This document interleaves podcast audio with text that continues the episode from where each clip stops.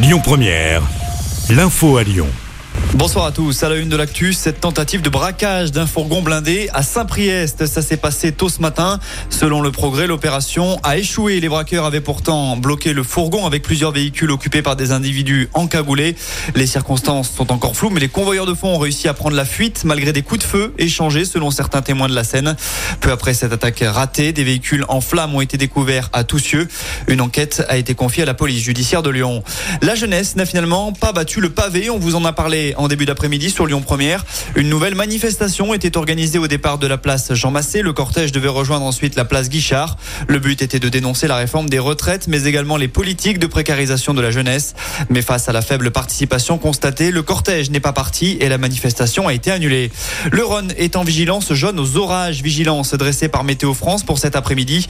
On attend des passages orageux jusqu'au début de soirée. Des orages sont également à prévoir demain sur tout le territoire. 40 policiers supplémentaires attendus dans le Rhône en septembre prochain. 35 d'entre eux iront à Lyon, 5 autres à Villefranche. Ces renforts permettront notamment d'augmenter la présence des policiers dans l'espace public et de lutter contre la délinquance, annonce la préfecture. Au total, dans le quinquennat, 8500 postes de policiers et gendarmes vont être créés par la loi d'orientation et de programmation du ministre de l'Intérieur, Gérald Darmanin. Son homologue chargé de l'économie, Bruno Le Maire, souhaite de son côté prolonger le trimestre anti-inflation au-delà du 15 juin. Une réunion avec les patrons de la grande distribution était au programme à Bercy.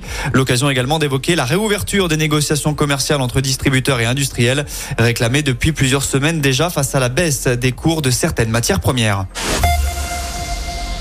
Retour chez nous, l'appel à témoins est terminé du côté de Sainte-Catherine. On vous en a parlé hier. Un homme âgé d'une quarantaine d'années était porté disparu depuis mardi après-midi.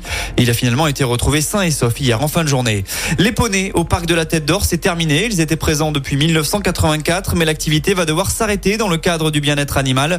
Le gérant ne pouvait se conformer aux nouvelles demandes de la municipalité, à savoir une augmentation du nombre de balades, plus de liberté pour les animaux, plus de sécurité et une partie pédagogique pour les enfants.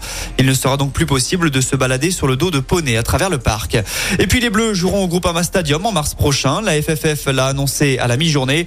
Kylian Mbappé et ses coéquipiers disputeront soit un match amical, soit un barrage pour l'Euro 2024 en fonction de leur classement en phase de poule.